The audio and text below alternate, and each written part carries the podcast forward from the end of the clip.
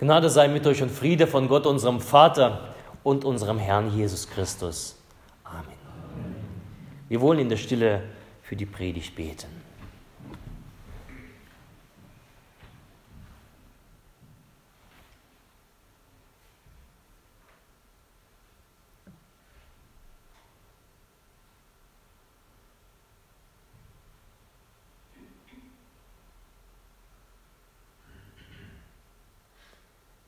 Herr, dein Wort ist meines Fußes Leuchte und ein Licht auf meinem Wege. Amen.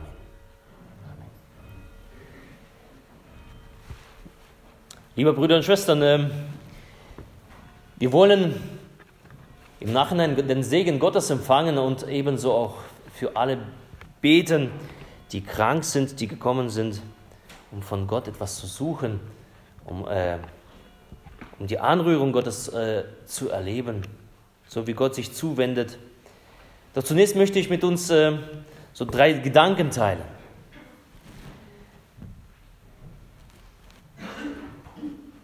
Das erste, wie sieht die Bibel die Krankheit? Was sagt die Bibel dazu?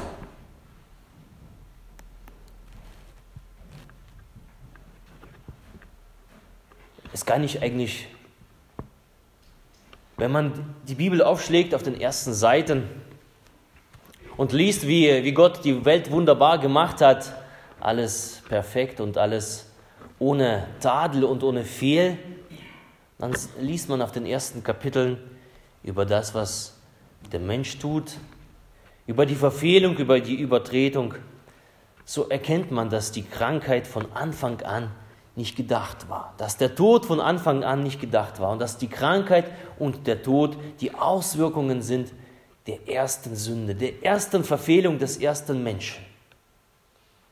Und durch diese Verfehlung des Menschen kommt der Tod in die Welt, kommt die Leid in die Welt, die Rebellion des Menschen gegen Gott schafft diesen Zustand außerhalb des Paradieses. Denn Gott hat sich das alles anders vorgestellt. Gott hat das alles anders geschaffen. Aber der Mensch schafft diesen Zustand, den wir erleben, außerhalb des Paradieses, wo eben Leid ist, wo Tod ist und wo Krankheit ist. Die von Gott angedachte Schöpfung sollte so nicht sein. Und die neu erschaffene Welt, in die Gott uns hineinruft, das Reich Gottes, was angebrochen ist mit Jesus, was in in alle Fülle kommt, wenn Jesus wiederkommt. Und da wird ebenso kein Leid geben, da wird ebenso kein Schmerz geben, kein Geschrei, keine Tränen. Das lesen wir in der Offenbarung 21.4. Und wir sind so in dieser Zwischenzeit. Und wir sind unterworfen der Destruktion, der Vergänglichkeit, dem Schmerz und so weiter.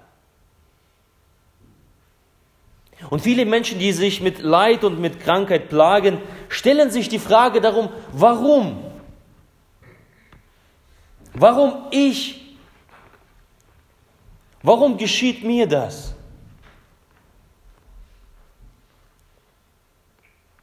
Und da gibt es äh, einige, die sofort mit einer Antwort kommen.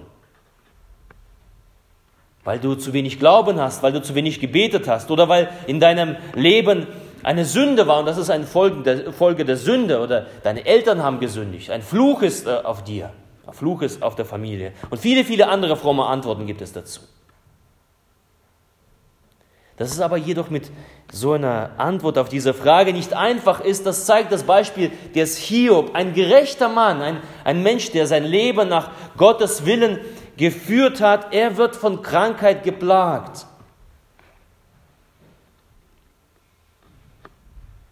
Das erwischt ihn. Oder die Geschichte, die wir gelesen haben, gehört haben, die Jünger kommen gleich mit ihren frommen Vorstellungen, als sie sehen, dass da ein Mann blind ist und sie sagen, da muss doch jemand gesündigt haben, dass er krank ist, dass er blind ist. Da muss jemand doch schuldig dafür sein. Warum ist das so, Jesus? Und Jesus verneint das. Er gibt keine einfachen Antworten darauf. Ob manches aus, aus der Schuld ist oder ob das eine Anfechtung ist, darauf sagt Jesus keine Antwort. Und darum auch die Frage nach dem Warum, die, die sich eben nach hinten richtet, nach den Ursachen in der Vergangenheit sucht, nach dem Grund sucht, ist kontraproduktiv, ist spekulativ. Ob das eben Schuld ist oder die, äh, die Anfechtung, wie auch immer. Frage nach dem Warum, sie bringt uns nicht weiter. Ich beantworte eben diese, diese Frage meist mit der Antwort, weil wir eben in, einer, in, in einem gefallenen System leben und sind ein Teil davon. Und es kann jeden treffen. Es ist, kann der schlimmste Sünde sein, aber es kann auch der gerechteste Mensch sein der zu allen nett ist. Es kann alle treffen. Die Frage nach dem Warum, sie bringt nicht weiter. Sie treibt eher in so eine Anklage gegenüber Gott. Dass man den Schuld, die Schuld irgendwo anders sucht, den Schuldigen sucht. Um den Schuldigen zu erklären, ja, unter dem machen wir es fest. Aber so einfach ist das nicht. Johannes 9, diese Geschichte mit, mit dem Blindgeborenen, heißt es über die Krankheit, wo Jesus sagt, es sollen anhand dieser Krankheit, anhand dieser Blindheit, es sollen die Werke Gottes offenbart werden an diesem Blinden. Ganz einfache Antwort. Das Werk Gottes soll an ihm offenbart werden. Was für ein Werk, da stehen die Jünger erstmal da und, und rätseln. Und die Frage, die verändert sich von einem Warum zu einem Wozu. Wozu? Was wäre passiert, wenn dieser Kerl ohne Augenlicht, wenn er gesund wäre von Anfang an?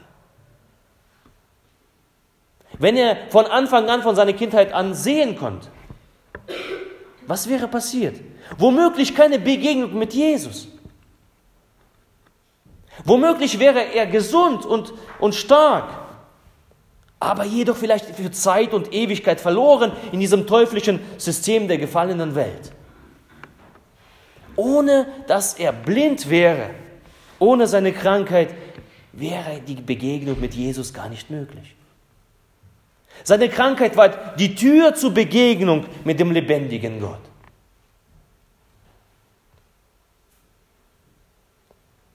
Seine Krankheit war ebenso die Tür für die Mitmenschen, für die Familie, für die Fremden, Sie haben gesehen, dass er geheilt worden ist. Sie haben gesehen, dass Gott sich dem Menschen zugewendet hat. Er war ein Zeugnis für Menschen. Was wäre passiert, wenn er das nicht gehabt hätte? Und Gott tut sein Werk an diesem Menschen und mit diesem Menschen durch diese Krankheit. Denn schlussendlich dient alles dazu, unsere Beziehung zu Gott zu stärken und unser Vertrauen zu ihm, dass wir Gott begegnen, dass wir Gott erleben. Mag das in, in, in der Freude sein oder mag das im Leid sein, mag das in der Krankheit sein. Alles dient dazu, dass wir Gott begegnen und das sollte von Anfang an so sein. Sogar der Tod. Der Psalmist sagt, Herr, lehre uns bedenken, dass wir sterben müssen, auf dass wir klug werden, auf dass wir anfangen, Gott zu suchen auf dass wir nach Gott anfangen zu fragen. Der Tod als Instrument, als eine Tür zu Gottes Begegnung.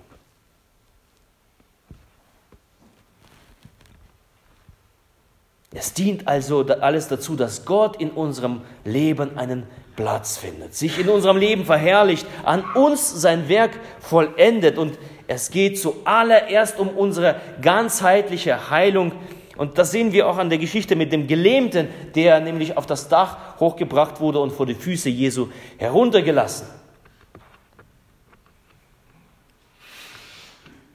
Es sind dann solche Sachen, die, die, die uns in, in, in die Arme Gottes treiben, der Tod, Leid, Krankheit. Und da, da wird dieser Mensch gebracht zu Jesus. Krank und er liegt da, er kann sich nicht bewegen. Und, und Jesus sagt, deine Sünde sind dir vergeben. Deine Sünden sind dir vergeben. Jesus hat wahrscheinlich mehr gesehen in dem Gelähmten, was, äh, mehr als, als das, an, was andere sahen. Er hat mehr als nur die Krankheit gesehen auf seiner Pritsche. Das steht zwar in dem Bibeltext nicht so da, aber es ist so offensichtlich. Es wurmte wahrscheinlich diesen Gelähmten da. Er konnte sich nicht bewegen, aber vielleicht auch innerlich wurmte ihn das. Ein Unfriede war da. Etwas war, war da, was, was, wonach er gebraucht hat. Und Jesus gibt ihm das. Deine Sünden sind dir vergeben und teilt ihn erstmal innerlich. Und alle anderen stehen da und ähm, ärgern sich an diesem Wort. Aber Jesus sieht mehr als nur die Krankheit. Jesus sieht mehr und sieht in uns hinein, was ist in uns kaputt und möchte das heilen. Er befreit diesen Gelähmten davon. Und diese Krankheit die dient in diesem Fall ebenso als eine Tür dazu. Und wenn wir es zulassen, auch in unserer Krankheit, in unserem Leid, dann werden eben die Verletzungen aufgedeckt, die die Beziehung zu Gott und die Beziehung zu den Menschen verhindern. Da werden Lebenslügen entlarvt. Dass wir alles aus unseren Kräften vermögen. Da öffnet sich der Weg, nämlich eine Lebensangst Angst abzulegen, sie zu bezwingen. Die einen vielleicht immer wieder und immer wieder beschäftigte. Und Gott gibt eine Chance, diese Angst zu bekämpfen, diese Angst abzulegen in der Begegnung mit ihm. Und Gott möchte in die Situation ganzheitlich heilen. Und der Heilige Geist will uns von diesen Dingen befreien, die uns eben gefangen halten. Das ist das allererste. Bevor dieser Gelähmte gehen kann, das allererste schaut Jesus in das Herz. Wo ist da der Bruch? Wo lebst du nicht dein eigenes Leben? Wo hörst du auf andere? Wo lässt du dich von Angst leiten? Wo lässt du dich von, von der Meinung anderer leiten? Wo ist deine Menschenfurcht in dir? Und dort möchte Gott hinein und möchte das heilen. Zuallererst. Gott hat alles unter Kontrolle. Er sitzt im Regiment. Und wenn wir, äh, wenn über uns die ganze Welt zusammenbricht, er lädt eben diesen Weg mit ihm zu gehen, uns selber zu, uns von ihm befreien zu lassen. Er lässt, lädt uns ein, die Beziehung zu ihm herzustellen, die verschüttet worden ist. Und dazu kann auch Krankheit, Tod und Leid dienen. Und darum bekennt Paulus im Römerbrief 8, wir wissen aber, dass denen, die Gott lieben, alle Dinge zum Besten dienen. Denen, die nach seinem Ratschluss berufen sind. Das heißt, alle Dinge schließt alles ein. Auch das Leid. Und schlussendlich führt das uns dazu oder soll uns dazu führen, dass unsere Beziehung zu Gott gestärkt wird, unser Vertrauen zu ihm. Es ist eine feste Gewissheit, dass nichts geschieht ohne das Ja Gottes. Können wir dem vertrauen? Und dass alles, was geschieht, eine Tür öffnet für persönliche Gottesbegegnung, für Versöhnung mit Gott, für neues Vertrauen, für neue Perspektive auf das Leben, auf sich selber, auf die Welt und auf Gott. Für Paulus gibt es keine Sinnlosigkeit im Leiden, gibt es keine Sinnlosigkeit in der Krankheit. Er war ebenso geplagt. Er wurde gesteinigt, er hat alles erlebt, Schläge erlebt, er hat Krankheit erlebt. Und für ihn gibt es keine Sinnlosigkeit. Für ihn hat alles einen Sinn. Und die Frage nach dem Sinn, also das Wozu, eröffnet einen Weg anders als eine Frage nach dem Warum, die einen Weg verschließen kann. Und dann ist auch die Frage, die jeder sich äh, persönlich stellen kann, was ist der Grund für, dass, dieses, dass ich dieses Leid erlebe? Warum lässt Gott das zu?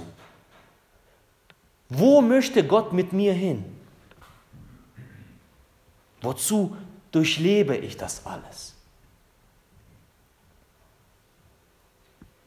Gott in dieser Situation zu suchen, zu fragen, anzuklopfen, zu bitten.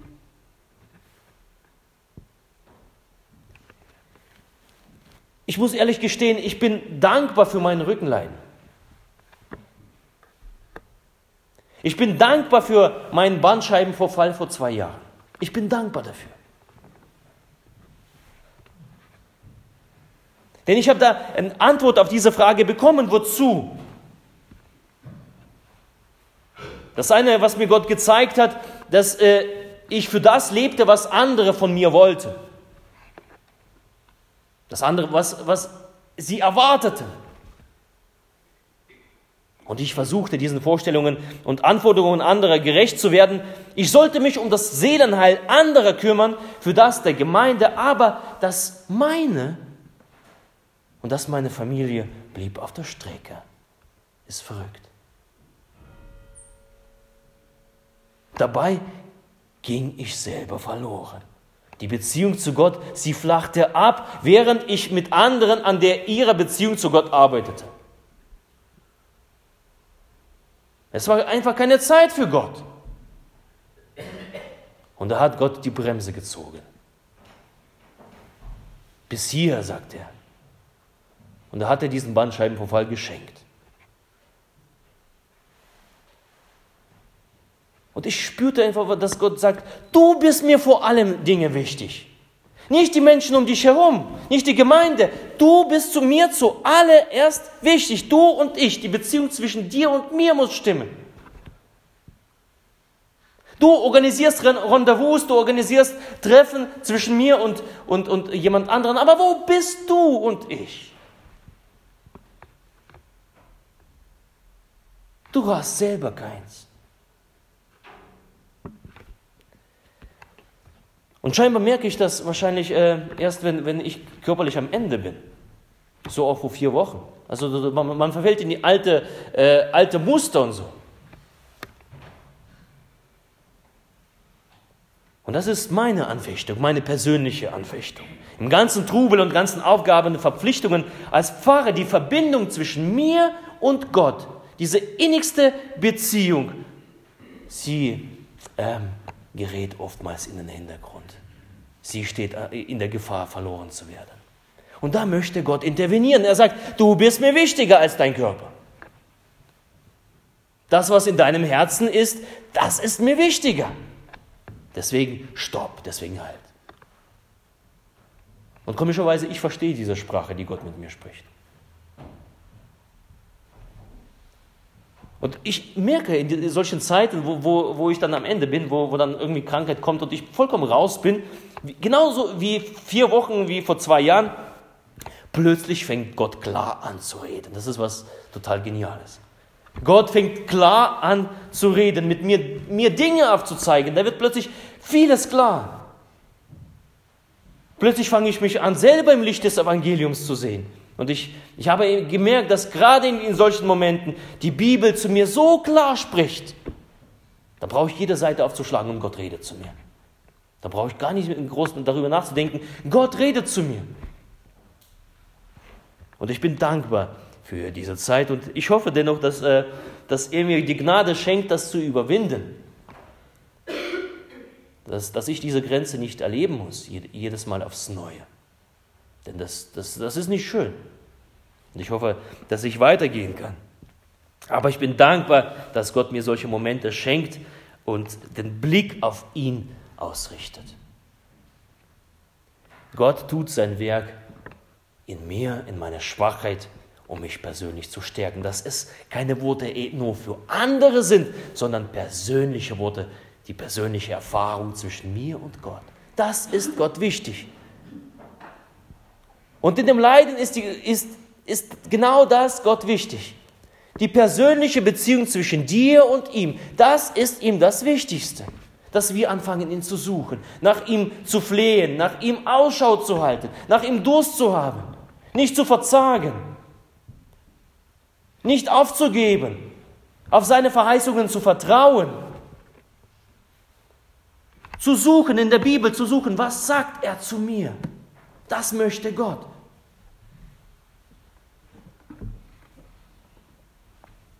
Gott möchte nicht, dass wir gesund untergehen in einem System, das kaputt ist und das uns mit in diese Verdammnis mitreißt. Ein zweiter Gedanke für heute. Jesus hat geheilt. Jesus hat nicht nur eine Perspektive aufgezeigt, wovon ich jetzt geredet habe. Nicht nur innerlich befreit, sondern auch das körperliche Leiden hat er gesehen und geheilt. Wir lesen, dass, äh, Jesus Menschen, die er, als er Menschen getroffen hat, die mit Krankheit geplagt waren, als er ihnen begegnete, da, da lesen wir ganz, ganz häufig diesen Begriff, es jammerte ihn. Es jammerte. Das ist ein interessantes griechisches Wort, ähm, was hier mit Jammern übersetzt wird. Das bezeichnet einen Vorgang im tieferen Inneren. Ich habe gestern äh, oder heute Nacht aufgeschlagen im, im Griechen, äh, das griechische Wörterbuch die, die, dieses Wortes. Das bedeutet eigentlich Eingeweide oder Mutterleib.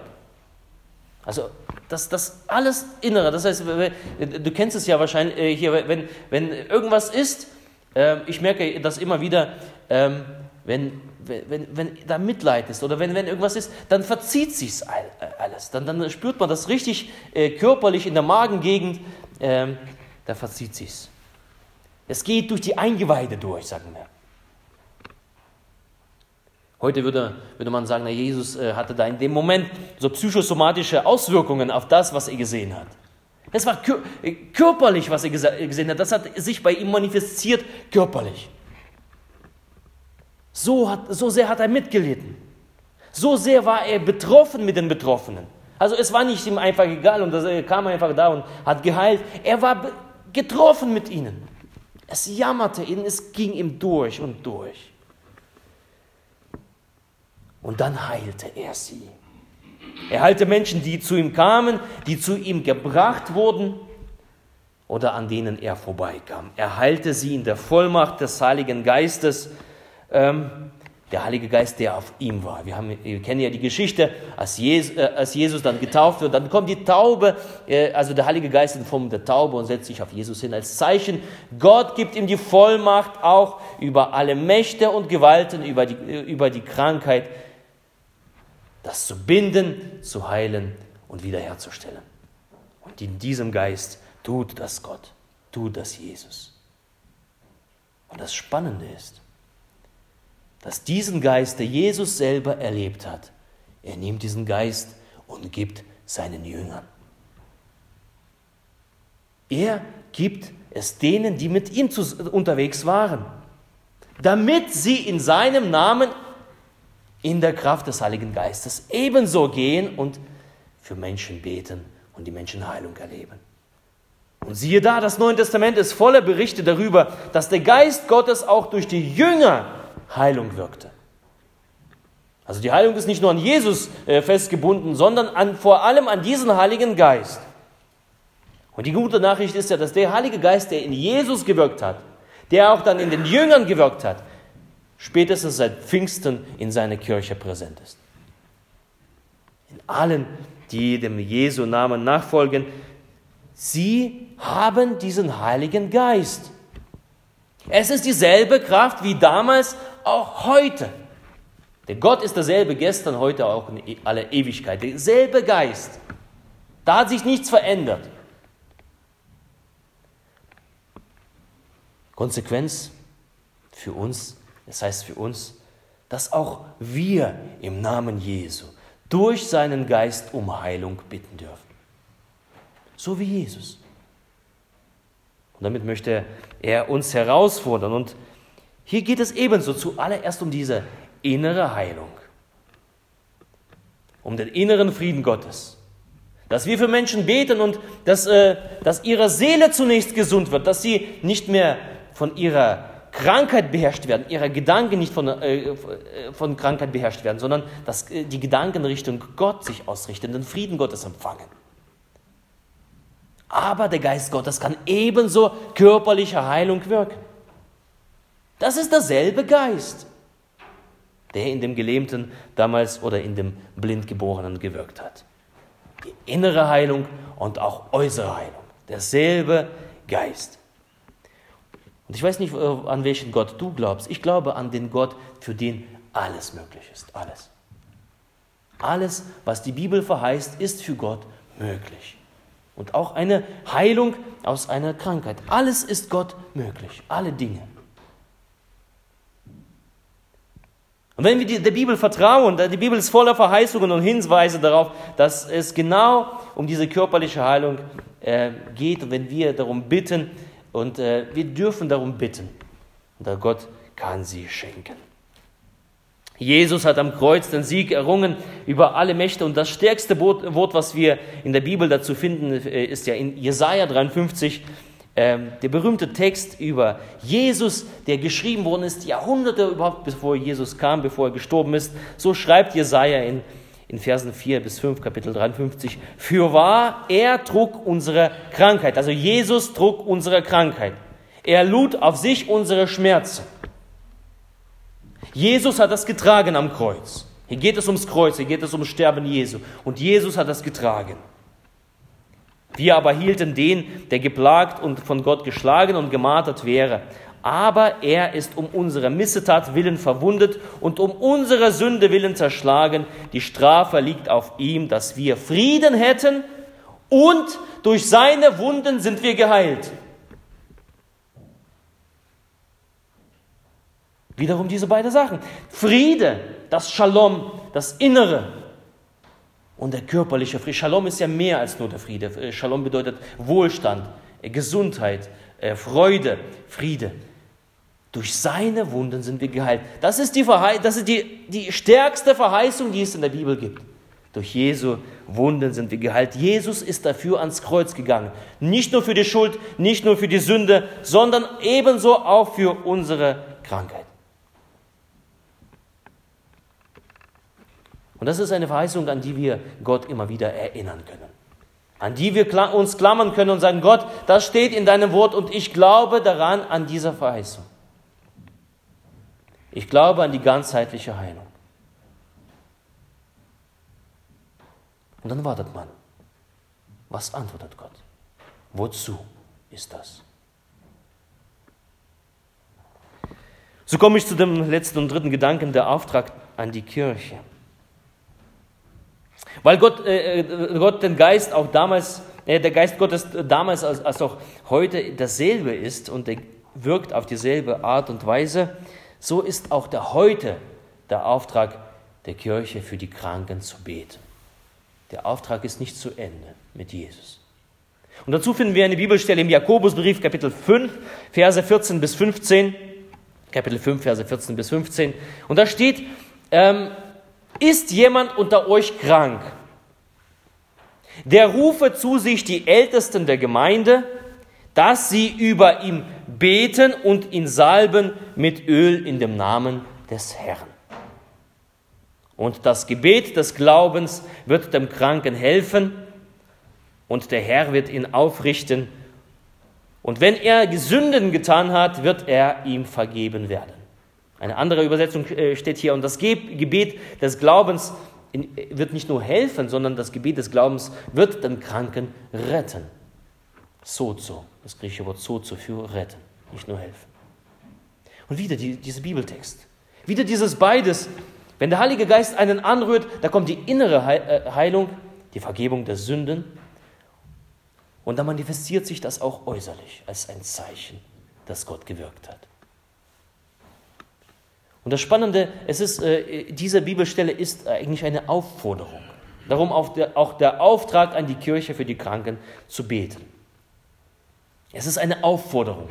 Und wenn Gott etwas auffordert, ist es, gehört es zu der Ordnung Gottes dazu, dass die Gemeinde Gottes äh, Gebet für die Kranken praktiziert und die Salbung praktiziert und dass man als Gläubiger oder als Mensch eben dieses Gebet in Anspruch nimmt. Das ist eine Ordnung Gottes. Und ich habe ja vor, ähm, vor vier Wochen, glaube ich, über die Ordnungen Gottes gepredigt, dass Gott, also bei dem Thema, wie führt uns Gott? Gott führt uns vor allem durch seine Ordnungen. Und das wäre so eine Ordnung, eine Order, eine Aufforderung, dass Gott sagt, wenn jemand krank ist, dann rufe, dass man über dir betet. Bleib nicht mit dir alleine, verzage nicht, sondern lasse rufen. Und ich muss ehrlich sagen, dass, dass, äh, das gibt mir eine gewisse Sicherheit, das entspannt mich. Denn wenn, wenn jemand äh, so, so, zu mir kommt und, äh, oder sagt, äh, Herr Pfarrer, können Sie kommen und, und äh, für mich beten? Da komme ich mit, mit meinem Salbfläschchen dazu da und ich weiß, nicht ich tue das. Nicht mein Glaube tut das, nicht der Glaube desjenigen, der krank ist, sondern Gott tut das. Und ich tue nur das, was Gott mich auffordert. Ich tue nur das, was Gott, wozu Gott, äh, Gott beruft. Geh hin und bete für die Heilung. Und ich weiß, es ist nichts von mir abhängig, sondern es tut Gott. Und ob ich dann das sehe, dass da plötzlich etwas passiert, oder wenn ich nicht sehe, dass da nichts passiert, ich darf es Gott abgeben. Und wir als, diejenigen, die, die, die um das Gebet der Heilung bitten, wir dürfen es ebenso ablegen. Es hängt nicht von dem Menschen ab, der mich segnet, sondern ich bin gehorsam dem Wort Gottes. Denn es steht in der Bibel, Jakobus 5, Verse 14 bis 15, es ist eine Aufforderung, gehört zur Ordnung Gottes dazu und ich möchte diese Ordnungen Gottes befolgen. Wohl denen, die da wandeln vor Gott in Heiligkeit, nach seinen, ähm, nach seinen Werken handeln und leben alle Zeit. Die recht von Herzen suchen Gott und seine Worte halten, sie stehen bei ihm, stets bei ihm in Gnade. Wohl dem, der diese Ordnungen hält. Wohl dem, der sich nicht schämt zu rufen oder für sich beten zu lassen.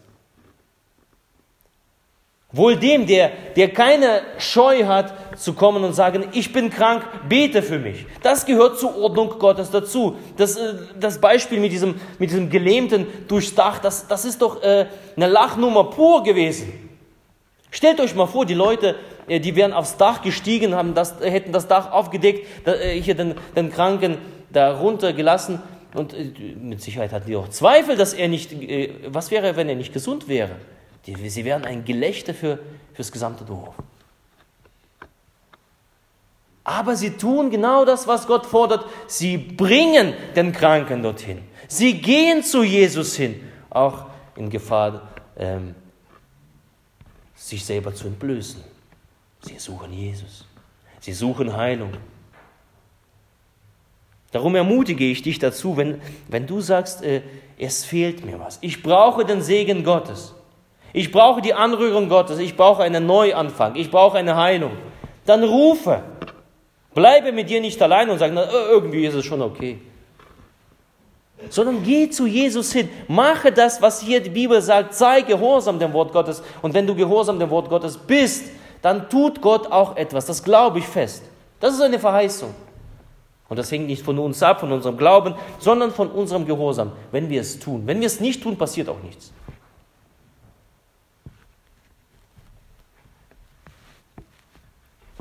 Das kann zu Hause geschehen, dass du rufst und sagst, ich möchte gern, dass man für mich betet. Und das wollen wir ebenso im Gottesdienst tun. Jesus ruft dich heute und möchte dich anrühren mit seiner Liebe, mit seiner Gegenwart, mit seinem Geist. Und wenn du sagst, äh, ich, äh, ich spüre das und äh, ich möchte, dass, dass Gott mich anrührt, ich suche diese, diese Antwort. Ich suche die Beziehung zu Gott. Ich suche die Heilung. Dann komm nach vorne, wir werden für dich beten, dich segnen und Gott wird mit dir sein. Weil wir das tun, was in seinem Wort steht. Weil wir versuchen, gehorsam zu sein. Und ob was passiert oder nichts passiert hängt nicht von unserem Glauben ab, hängt nicht von uns als Personen ab, sondern von Gott alleine. Das ist Gottes Verheißung. Ich ermutige dich dazu, komm und äh, empfange das, was Jesus Christus für dich vorbereitet hat. Und der Friede Gottes, der höher ist als alle Vernunft, er bewahre eure Herzen und Sinne in Christus Jesus. Amen.